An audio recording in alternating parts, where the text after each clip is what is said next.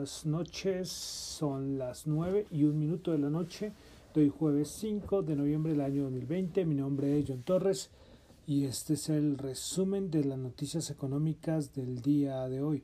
Saludo a los que nos escuchan en este momento en vivo en Radio Dato Economía. Vale decir que hoy ya anuncié. Eh, a ver, me acomodo bien acá, que estoy un poco incómodo. Bueno, esta silla hace más ruido bueno, entonces, le, como les decía, entonces saludos que están escuchando en vivo en Radio Dato Economía, pero que hoy también anuncié que ya Radio, Radio Dato Economía se puede escuchar en la aplicación de Listen, eh, perdón, Listen to My, to my Radio. Eh, ahí está la descripción. Yo coloqué un tutorial para Android. Eh, es muy fácil, es muy fácil escoger, descargarla, buscar el nombre de la emisora, darle Dato Economía y listo, ahí ya la pueden y es un poco más fácil, de verdad, porque esto con el link era un poco enredado. Eh, pero bueno, ahí les dejo, eh, sirve para iPad, para eh, iPhone, para dispositivos Android, entonces no hay ningún problema. Bueno, también saludo lógicamente a los que escuchan nuestro podcast, están escuchando ese podcast en Spotify y a los que nos escuchan en YouTube. Bueno, entonces vamos a comenzar, que tenemos varias cositas, varias cositas. Vamos a comenzar entonces con el resumen. Vamos a comenzar con, ah bueno, les cuento que hoy me acordé del, de la inflación de, de Japón eh, y voy a hacer un resumen en el sentido de que anualizada desde el 2016 no está negativa. Eso es un dato que quería, que para mí era importante. Vamos a, a ver cómo termina este año pero la estuve chequeando, es por el, por el asunto que salió la, la inflación en Colombia y alguien en Twitter citó a Japón y yo, ay, me acordé, pero ya era muy encima aquí el programa. Pero bueno, ya la comenté, ya, ya es un logro. Bueno, entonces, eh, como les decía, entonces vamos a comenzar con Europa. Tuvimos dato de órdenes de fábrica alemana, el dato mensual se esperaba 2% y terminó en 0,5% y anual se estimaba menos 1,2% y terminó en menos 1,9%. Dato que, que sorprende, porque por ejemplo el, el PMI manufacturero pues no fue muy malo, pero este órdenes de fábrica, eh, perdón, el manufacturero fue buenísimo, pero el de fábrica pues salió, salió malo. Bueno, curioso este dato. En Inglaterra tuvimos decisiones del Banco de Inglaterra pues mantuvo los tipos de interés, pero aumentó la QE en 150 mil millones de libras. Eh, bueno, continuemos. Pues que tenemos muchas cosas, muchas cosas. Eh, ventas minoristas en la, en la eurozona en su conjunto se estimaba una caída de menos 1,5% y terminó en menos 2% y venta minoristas al cambio anual se estimaba un aumento del 2.8 y terminó en 2.2. También un dato para nada bueno el de las ventas minoristas en la eurozona. Hoy la Comisión Europea eh, dio como unas nuevas estimaciones sobre las economías de, de la zona euro. Pues respecto a España, eh, pues empeorar, así, así de claro, empeoraron las estimaciones para España por parte de la Comisión Europea. Ahora se espera un desplome del PIB en el 2020 de 12.4%, la anterior estimación era de 10,9%. Bueno, en otras estimaciones, pues el déficit subirá 12,2% y la deuda subirá 100,23%, mientras que las estimaciones por parte de la Comisión Europea para España será un desempleo del 16,7%. España será el único, entonces, el único país del bloque eh, con una contracción superior al 10%, porque por ejemplo las estimaciones tienen a Italia con menos 9,9%, Francia menos 9,4, eh, perdón, Portugal menos 9,3 y Grecia menos 9%. Y finalmente, pues según las proyecciones y estudios que hace la Comisión Europea, la economía española experimentará subidas en los dos años siguientes y se expandirá 5,4% en 2021 y 4,8% en 2022. Pero esto, aún subiendo esto, dice que todavía será un PIB menor al que se tenía antes de la crisis económica. Bueno, continuemos. A ver la garganta, a ver la garganta. Que no me falle, que no me falle. Bueno, eh, pasamos a Estados Unidos. Estados Unidos tuvimos dato del dato semanal de solicitudes de subsidio por desempleo, se esperaba 735 mil, anterior 758 mil y esta fue en 752 mil, menor al anterior, pero mucho mayor a lo estimado. Eh, continuos, los subsidios que se mantienen se estimaban 7.200.000, anterior 7.823.000 y ese fue 7.285.000, un poco por encima de lo estimado y menor al dato anterior. Bueno, da lo importante, otro asunto importante del día fue que la Reserva Federal, eh, pues hoy era día FED, así de claro, día de la Reserva Federal, pues decisión de tasas, pues la Fed mantuvo sus tasas en un rango actual de 0,025 en línea con lo esperado el mercado. Ahí no hubo, novedad. Después en la declaración, la rueda de prensa que da Jerome Powell, Jerome Hayden Powell, pues vamos a rescatar unas cositas. Pues, ¿qué dice Jerome Powell? Ah, bueno, ah, bueno Vale decir, sale el comunicado de que las tasas siguen intactas, pero también sale el mismo comunicado varios puntos, que es lo que voy a decir primero. Pues que la, para la Reserva Federal la demanda se ve aún débil y los precios bajos pues mantendrán la inflación. La actividad económica y el empleo se siguen recuperando. Eh, y que la economía eh, dependerá, seguirá dependiendo de cómo vaya el coronavirus. Después, ahora sí, en la rueda de prensa, Jerome Powell, eh, vamos a rescatar algunas cositas, dijo que la política monetaria sigue teniendo munición, que la Reserva Federal está firmemente comprometida a usar las herramientas necesarias el tiempo que sea necesario, que la, esta oleada, el segunda oleada del coronavirus parece ser más grande y más amplia, que el aumento de casos de coronavirus es preocupante, dijo Jerome Powell, que el sector de vivienda se ha recuperado, que la compra de bonos de este tipo de compras pues ayuda, ayuda a la economía y posiblemente se necesita más apoyo fiscal. Bueno, estas son cositas para resaltar. Eh, ¿Qué podemos decir ahí? Pues muchas cosas que ya habíamos dicho. Eh, es que si uno se pone a comparar el comunicado de este mes con el anterior, la novedad es muy pocas cosas, muy pocas cosas. Bueno, de pronto el sector de la vivienda, que sí vemos que ha presentado recuperación, los datos que doy acá de ventas usadas, ventas eh, nuevas, se, ve los, se ven los datos de crecimiento. Eh, bueno, y que se necesita más ayuda fiscal, eso sí, totalmente claro. Entonces quería resaltar esos puntos de que dijo hoy Jerome Hayden Powell en la rueda de prensa de la Reserva Federal. La próxima aparición de Jerome Powell será el 12 de noviembre en un foro que hará, creo que es el Banco Central Europeo. Bueno, pasamos a, bueno, se me olvidaba, elecciones. ¿Qué podemos decir de elecciones? Que estamos casi igual que ayer, en el sentido que los estados que faltan siguen contando votos, no sé lo de Nevada, no sé qué pasó con Nevada, yo pensé que ya hoy iban, pero, pero bueno.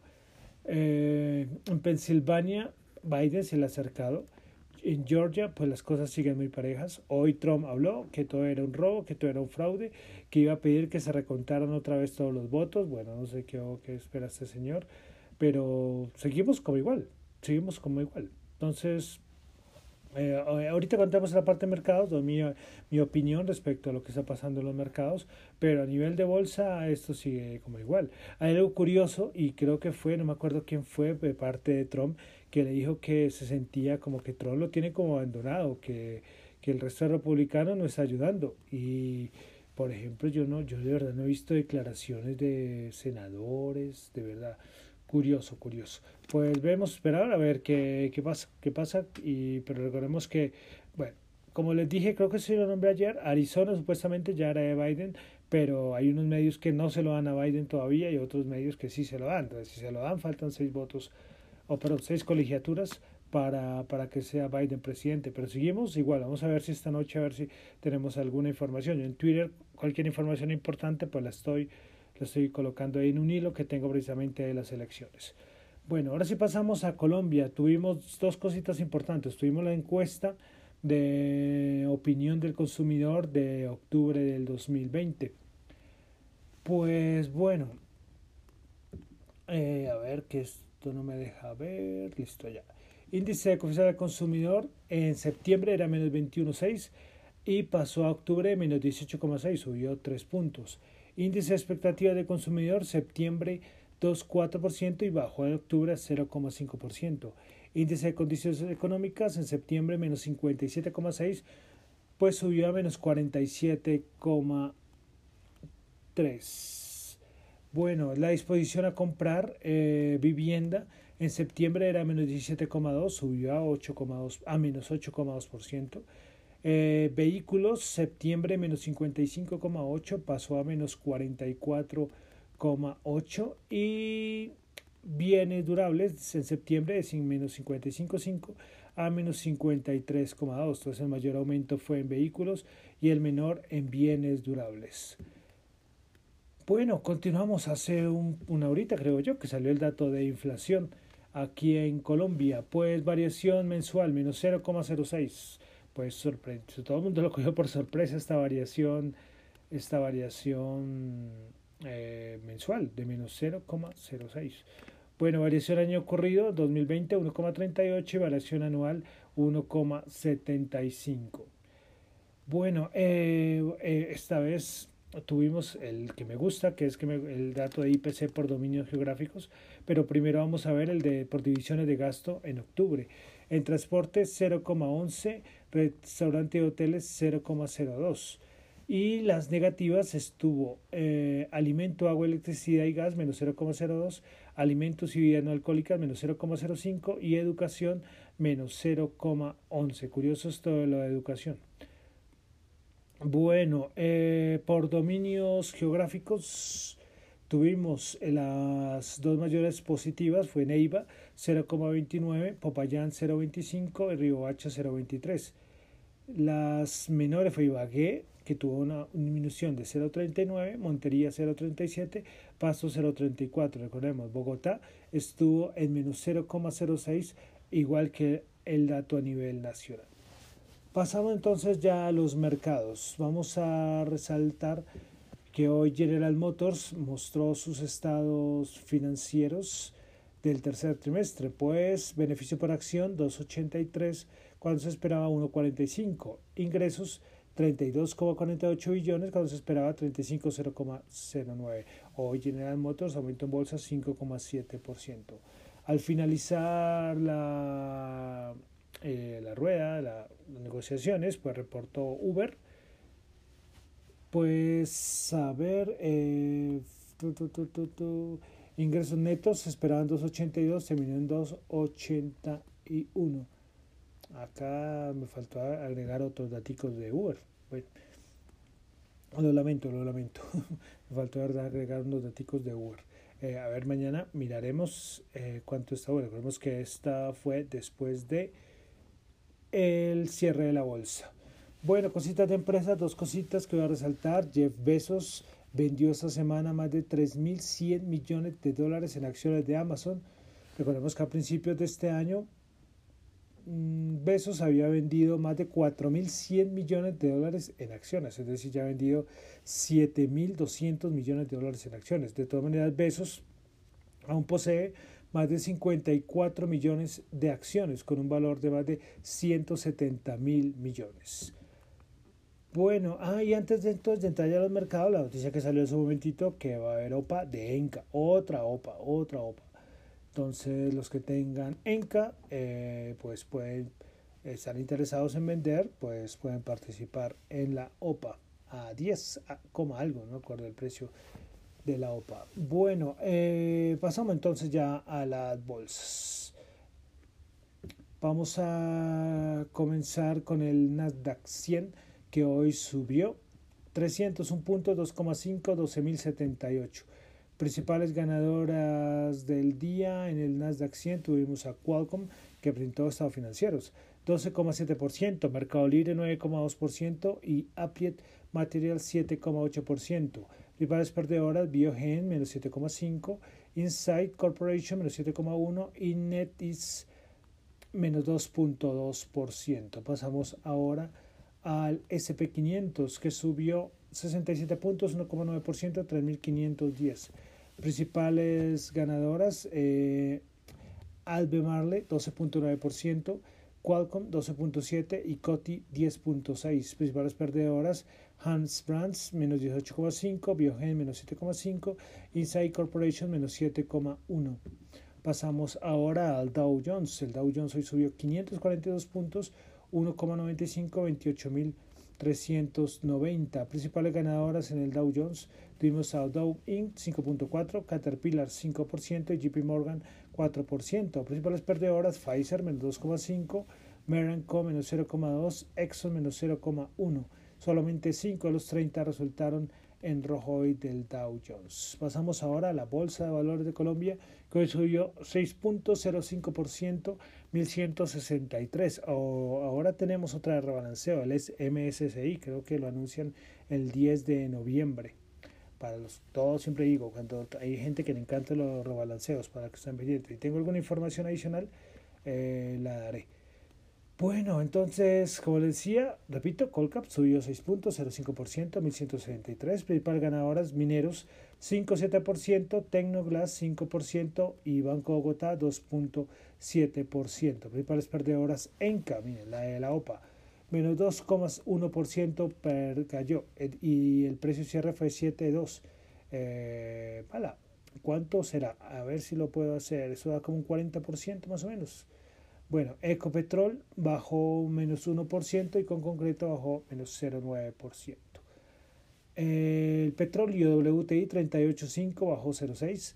Brent 47 bajó 0,5. Oro 1951 subió 49, Bitcoin 15.554 subió 1.352.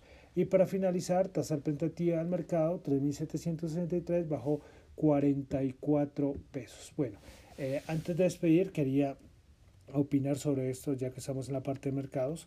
Y esta era mi reflexión y mi análisis que he venido haciendo el seguimiento. Y lo coloqué, los que me leen en Twitter, eso lo coloqué en las horas de la tarde. Y por, porque parece que Trump va a impugnar las, las elecciones, porque él ya dijo que esto era un robo. Muchos, muchos, Bank of America decía que esto era el peor escenario para las bolsas, pero llevamos tres días de subidas fuertísimas. Pues, ¿qué pasa? ¿Qué es lo cual es mi opinión? Primero, eh, Biden es el favorito para ser presidente, ¿ok? Vamos a colocar que Biden es presidente Congreso queda Cámara de Representantes demócrata y Senado republicano. Pues las bolsas lo ven que, hombre, que ¿por qué caían las bolsas? Porque Trump amenazaba a China con aranceles. Pues Biden va a ser mucho más diplomático en ese sentido, y no solamente con China.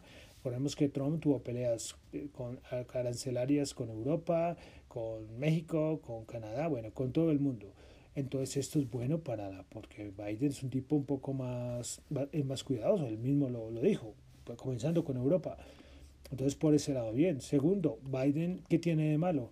Que va a colocar impuestos a las grandes empresas y va a, va a, va a apretar las regulaciones. Pero ¿qué pasa? Esto tiene que aprobarlo la Cámara de Representantes y el Senado. Y el Senado republicano y el Senado no lo va a dejar. Entonces el mercado dice, hombre, pues, pues muy bien, o sea, si tengo a alguien que no me va a fregar con lo de los aranceles y por el otro lado lo de los impuestos y todas esas regulaciones, los republicanos lo detendrán por la parte del Senado, pues buenísimo.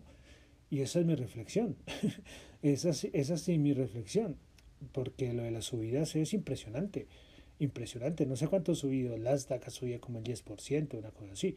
Entonces, ¿qué pasa? Para el dólar esto no es bueno, y vemos la caída del dólar, también ha sido poderosa.